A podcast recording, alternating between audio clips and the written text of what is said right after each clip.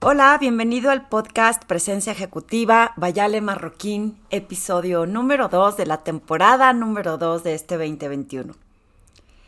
Gracias por estar escuchando estos pequeños momentos de reflexión. Gracias por compartirlo en las diferentes eh, plataformas. Estoy en Spotify, iTunes y Amazon Music.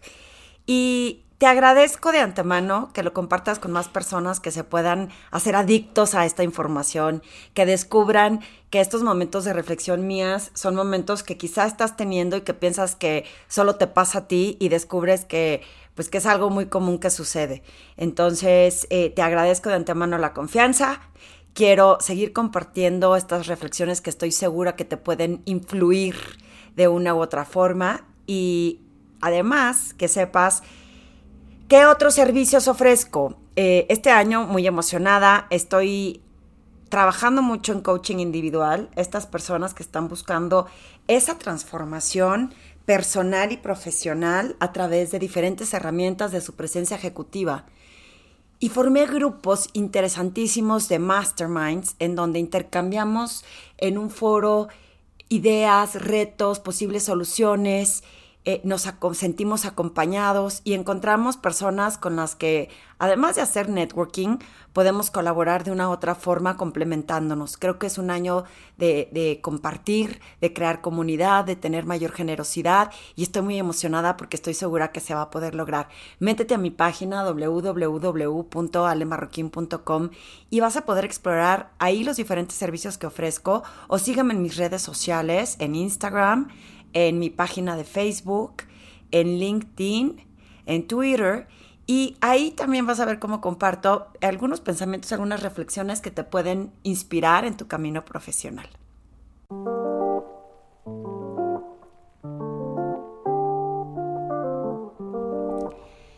Hoy voy a estar hablando de cómo decides vivir tu segunda vida adulta en este proceso de transformación profesional.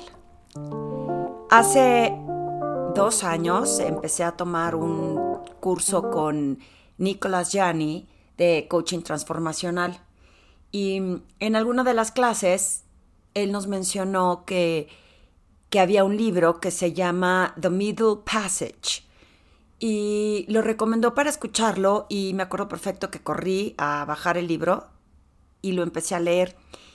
Y ahí menciona el tema de cómo decides escoger vivir tu segunda vida adulta y me encantó, porque he tenido eh, estas reflexiones, digo yo, yo parece ser que pues sí, ya estoy en la mediana edad, si es que voy a vivir a los 100 años.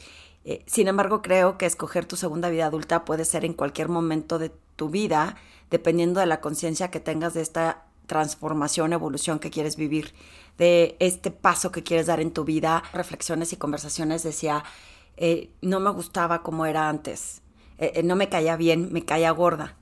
Y luego me empecé a topar con esta frase con otras personas cercanas a mí que decían, no me gustaba como era. O sea, hago reflexión en el pasado y digo, qué vergüenza que haya sido así.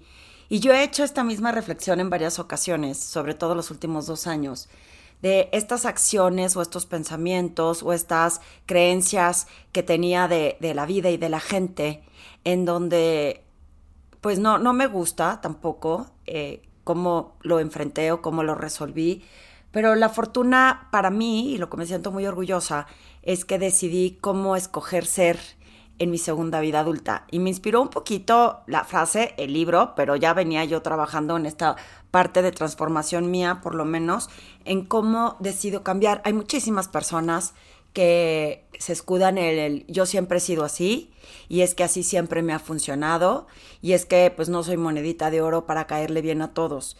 Y si bien es un poco cierto el decir pues no le puedo caer bien a todos, es muy cómodo decir yo siempre he sido así o en el pasado siempre me funcionó así. Y dar ese paso adelante para tener una transformación personal requiere de una conciencia, de un análisis interior, de una observación de que lo que fuiste, sin juicio de lo que fuiste, sin pensar en lamentarte por lo que fuiste o por cómo te comportaste o cómo respondiste o cómo tuviste tu comunicación, simplemente como en el aprendizaje de si ya no quiero ser así o quiero cambiar mi patrón de conducta para reformular quién soy, eh, es bien valioso en el momento en que lo decidas, tengas 30, 40, pues al fin a cuánto, al, cabo, no te tienes que esperar a esas crisis de la mediana edad, eh, sino que puedes escoger cambiar desde ahorita. La, semana pasada, en uno de los grupos que doy eh, de mujeres, hubo una integrante que comentó que había decidido hacer ciertos cambios en su comportamiento y en cómo reaccionaba porque no quería ser etiquetada como la enojona. Y cuando llega el primer día de trabajo y empieza a tratar de tener esta actitud, se da cuenta que todo el mundo seguía con su mismo ciclo de apatía y de comportamientos desinteresados de las cosas y de lo que tenían que hacer y decidió regresar a hacer lo que era. Dijo, es que no, se vale que yo quiera cambiar y todo el mundo sigue igual. Y, y, me encantó que lo haya expresado, porque no nos damos cuenta que lo que yo quiero hacer no depende de los demás, ni cómo otros se comportan. Y que por más ganas tenga, yo de hacer algo, si no veo eh, o es lo que espero que hagan las demás personas para que esto suceda, pues nunca voy a cambiar y nunca voy a tener esa transformación. Este tipo de situaciones en donde cómo decides vivir tu segunda vida adulta, cómo decides escoger hacer esa transformación en ti, depende simplemente que tengas toda la actitud de intentarlo, toda la humildad de reconocer que quizá no sea tan fácil y el tercero y más importante es reconocer que que quizá otros no lo van a ver igual de bien, quizá otros no te van a acompañar o quizá otros no perciban las bondades que tiene hacer estos cambios de transformación.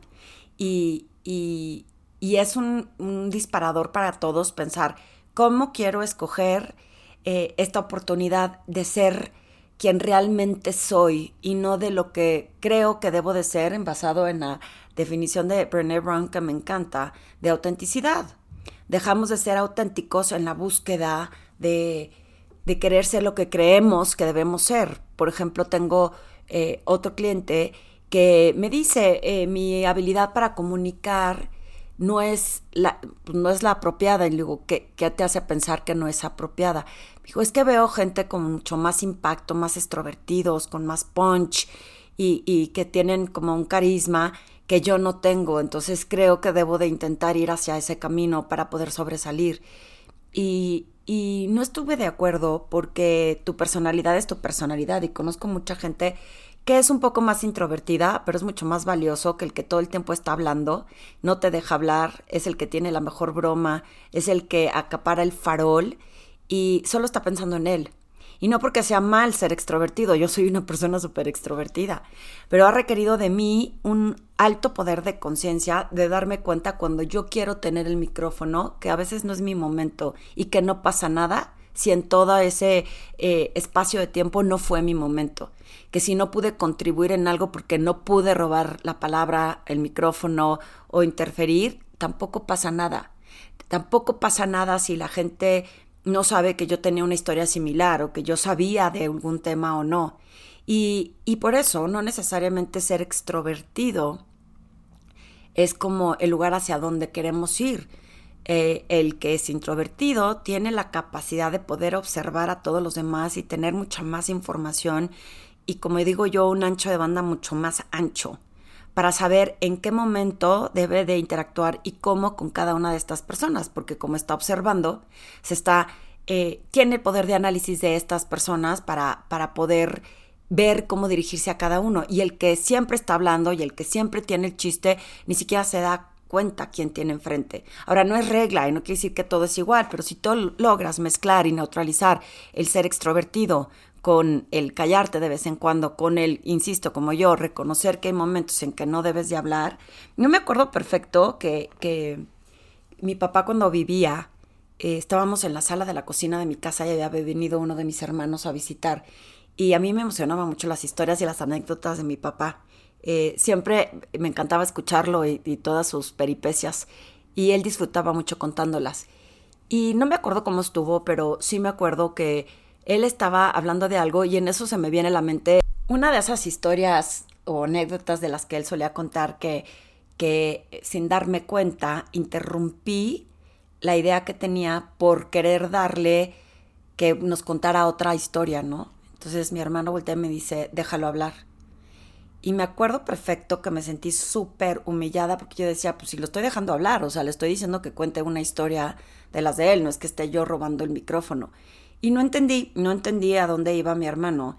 Y, la realidad es que pues me molesté bastante y, reaccioné con poca inteligencia emocional hacia su comentario. Eh, un, par de, no sé si años después, me di cuenta a qué se refería. Ahí también tenía, o sea, son de las cosas que decidí cambiar. Deja que termine alguien una idea, por más de que le estés dando el estrellato, deja que alguien termine la idea completa y luego pídele que siga contribuyendo con más historias.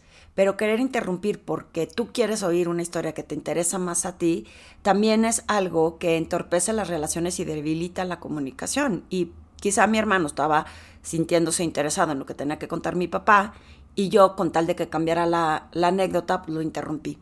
Son, son esos eh, detalles que decidí dejar atrás, que no me hacían una mala persona, simplemente no estaba teniendo conciencia de mí. Y, creo que ese es un factor súper importante en, nuestra vida, porque estamos viviendo todavía tiempos muy difíciles. Yo ya, ya sé que ya entendemos mucho más el virus y la pandemia, pero esto no ha terminado. Y cuando lo entendemos un poco más, podemos aprender a vivir con ese reto y con esa dificultad que está terrible, pero se está poniendo cada vez más complicado.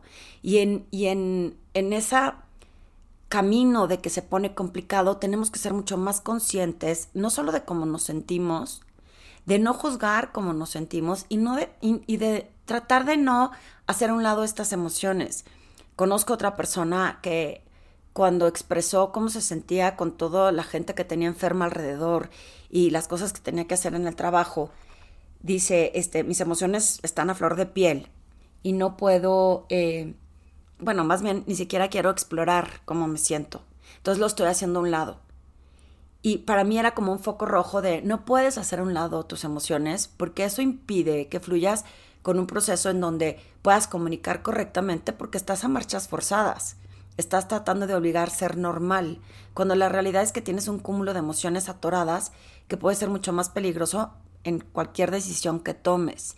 Y, y me encantó el valor que tuvo decirme, tengo miedo, tengo miedo de abrir esa caja de Pandora y encontrar, eh, pues, que duele. Y pues es muy respetable, no siempre estamos listos como no siempre estamos listos para estar a dieta, que decimos déjame una semana más y luego ya me pongo las pilas, porque estar a dieta y hacer ejercicio requiere de una concentración de voluntad, pero mental, porque tienes que hacer a tu mente decir sí a hacer algo que a lo mejor si te está costando trabajo que lo puedas hacer.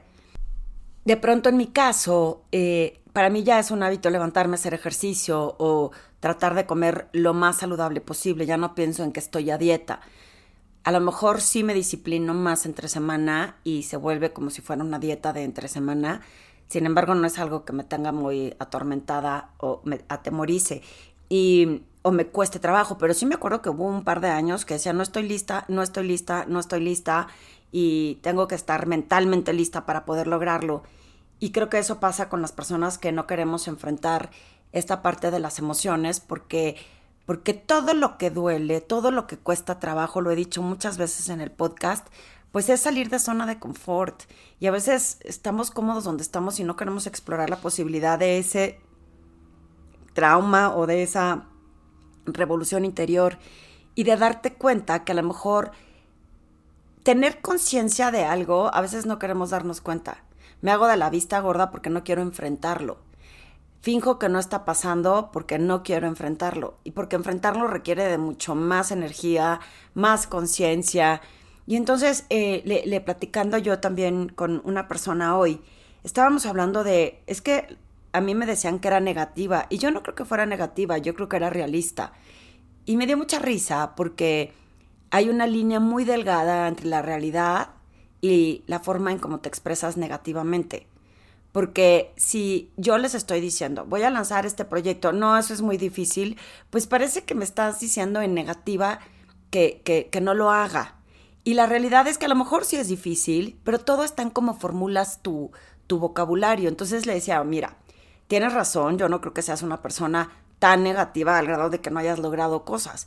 Pero si de pronto tu comunicación se percibe negativa, pues hay que poner atención y parar la antena de por qué la gente me está diciendo eso. Y si tú puedes reformular, que eso es algo que con conciencia se puede, yo, yo insisto, les digo que es como cuando vas a presentar en público y que le hago ver a la gente, eh, estás diciendo muchas muletillas, cada vez que las dicen se dan cuenta y dicen, ching, ya volví a decir este tres veces, ¿no? Más. Y así pasa con las palabras negativas, te vas dando cuenta cómo empiezas a emplear lo negativo en lugar de cómo reformularlo en positivo. El qué tengo que hacer para que sí se pueda, en lugar de decir, es que va a ser muy difícil.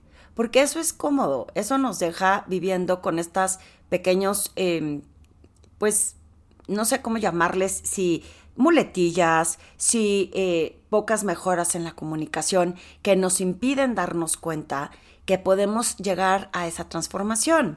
También en, en, el podcast de lo urgente, lo importante, que lo dejé bien claro, pero está muy chistoso que, que traje el tema a la vista y me dice uno de mis prospectos, oye, ¿le trabajas el fin de semana? Esa es otra cosa que aprendí en este proceso de cómo quiero vivir mi segunda vida adulta. No dándole, eh, not pleasing everyone, ¿no? O sea, no, alguna vez con tal de tener un cliente era de sí, claro que sí, el sábado temprano puedo trabajar, porque entonces pues, estaba mal visto decir no puedo trabajar en sábado y cuántas empresas no trabajan el, el fin de semana, ¿no? Y esos son los límites en mi balance de vida que yo decidí ponerme. Trabajo de verdad mucho entre semana, y decidí darme esos espacios para tener un mejor balance y para hacer con más energía mi trabajo. Entonces, en esta ocasión le dije, la realidad es que no, porque nunca sé si me voy a estar yendo de viaje de fin de semana, si tengo que atender a alguien de mi familia, y ese sí es tiempo que les asigno a ellos, y así lo decidí. Pero antes me hubiera dado pena, me hubiera dado pena decir que ese tiempo era para mi familia, era como pecado decir que te estabas tomando un descanso. Y hoy entendí que es parte de la integralidad que tengo en mi negocio y de, mis límites que tengo y que le doy poder a lo que realmente vale que yo que yo puse, que no quiere decir que no sea flexible si hay alguna emergencia, por supuesto que puedo contactarme con alguien el fin de semana. Sin embargo, no que no sea una generalidad.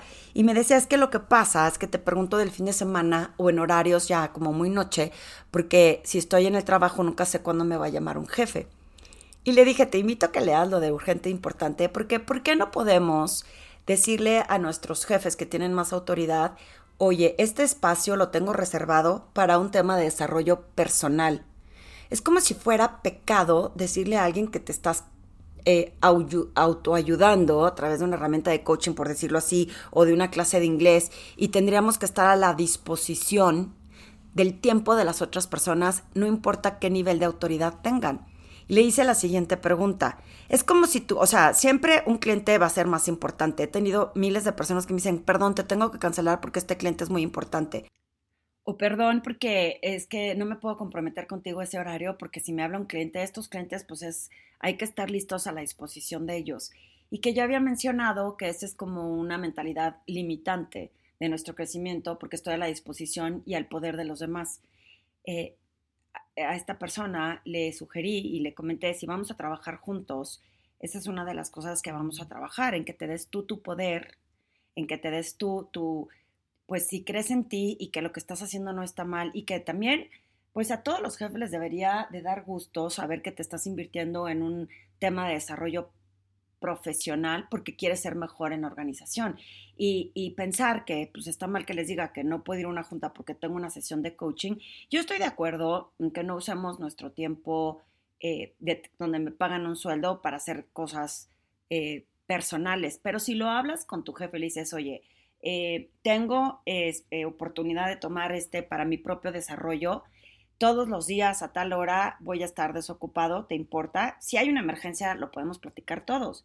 Pero son de las cosas que digo, ¿cómo decides vivir tu vida adulta? Siempre dependiendo del que manda, del cliente que es el que te paga. Y cuando descubres que tú tienes poder de hacer que las cosas sucedan y que de ti depende que un cliente también respete tus tiempos y que un cliente entienda que no nada más porque te paga tengas que hacer y estar a su disposición 24 por 24 o que si tu jefe que tiene autoridad, eh, pues yo creo que si no te atreves a enfrentarlo con, con, con, gracia, con amabilidad, pero con sinceridad de esto es lo que está sucediendo, tienes algún problema que lo haga, pues sobre aviso no hay engaño. Yo te apuesto que la gran mayoría de las personas diría que sí, pero nos han venido enseñando en el tiempo que no podemos este, demostrar esa vulnerabilidad de cómo voy a decir que estoy buscando eh, ayuda para, para mejorar. Y, todas esas son eh, las ideas que tengo de cómo decides vivir tu segunda vida adulta. A, a, merced de otros o a merced de tu corazón de lo que tú quieres hacer y como tú lo quieres hacer. ¿Cómo aprendes a vivir en balance, pleno? Siempre lo decía yo como muy regla, ¿no? Tienes que tener balance, tienes que tener espacio para ti, tienes que tener, eh, porque si no vas a trenar, pero era como impuesto. Y entonces no lograba convencer a muchas personas de que qué pasa si pides vacaciones. Tengo una clienta que eh, es hermosa y que ha crecido mucho profesionalmente, pero le cuesta mucho trabajo tomarse tiempo libre porque siente que es su obligación estar ahí a la disposición de todo el mundo. Y, a mí me daba pena porque yo decía, pues tienes que tener tu espacio personal también, no es posible que, no tengas ese balance y que se te vaya la vida un día diciendo, todo lo enfoqué en el trabajo. Eh, ha, tenido, no, he hablado con, esta persona en, un par de años, pero eh, yo solo espero que sí haya logrado como encontrar esos espacios en donde no se va a caer el mundo, no se va a caer la chamba y que es un poco como control también. Si no estoy yo, entonces no va a salir bien. ¿Y qué pasa si delego? ¿Qué pasa si confío en alguien más? Y ahí viene la parte de la generosidad y de delegar eh, en el que todo mundo tenga la oportunidad de ganar y de que confíes en que las cosas pueden suceder. Eh, estoy contratando a una persona que cuando me mencionó lo que iba a ganar, que quería ganar, le dije, claro que te lo puedo pagar y la realidad es que me gustaría que ganaras más si es que logramos, ¿no? Hacer una buena mancuerna, adicionalmente a que puedas traer negocio. Le dije, porque la idea es que estés contento y que no te quieras ir a otra empresa. Y, me dice, este, wow, no había visto que, que la gente pensara así. Y, tengo otra clienta que está batallando en la negociación para su aumento de sueldo porque se lo merece, porque en el estándar de la industria eso es lo que pagan, pero le ha costado un trabajo hacer que el jefe eh, pues valore esa parte. Y yo creo que si logramos hacer esa transformación de si ganamos todos, o sea, todos en forma satisfactoria, todo el mundo haría un mejor trabajo todo mundo tendría mucho mayor lealtad y compromiso para hacer las cosas. Pero cuando tú sientes que el único que gana es el dueño o el jefe y que a ti te tienen haciendo muchas cosas, pero que no te dan ese valor, solo depende de ti que lo permitas. Solo depende de ti que esto siga sucediendo. Y si tú eres el jefe que no tiene bien atendidos a tus equipos, pues ¿cómo, pretendemos eh, ese costo de oportunidad de estar contratando gente nueva? Es, muy sencillo y arrogante decir, pues contrato a alguien más, nadie es indispensable. Y creo que va en contra de crear comunidad, de generar una mejor, eh, pues un mejor lugar donde vivir, en donde veas crecer a más gente y no nada más a ti. Y, yo te invito a que en esta reflexión me digas cómo decides vivir tu segunda vida adulta. Eh, ¿Qué es lo que tienes que cambiar? Y, y, por qué no hacerlo en lugar de decir yo siempre he sido así? ¿O por qué no hacerlo eh, sin pensar, uff, es que hacerlo significa reconocer lo mal que lo hice en el pasado. ¿Qué más da si tienes hoy el espacio de reflexionar sobre lo hice mal en el pasado, pero tengo todavía tanto tiempo de hacerlo bien? Y al final la gente se va a quedar con la idea de lo bien que lo estás haciendo hoy. Es como en las presentaciones. Si tú cierras una presentación, que este sería un buen tema de podcast, de cómo hacer presentaciones con impacto. Pero si tú cierras una presentación diciendo, bueno, muchas gracias, esto es todo, esa es la última idea con la que la gente se va a quedar. Si tú decides escoger tu segunda, segunda vida adulta, eh, tratando de transformarte hacia, hacia un camino de mejora, esa es el cierre de tu vida con el impacto con el que se va a quedar la gente, no con el que empezaste en el pasado. Ese fue tu camino de aprendizaje. Y ahí es en donde tú te puedes eh, transformar, convertir en esa versión mejor de ti mismo para poder conectar con presencia ejecutiva e influir en los demás. ¿Qué opinas?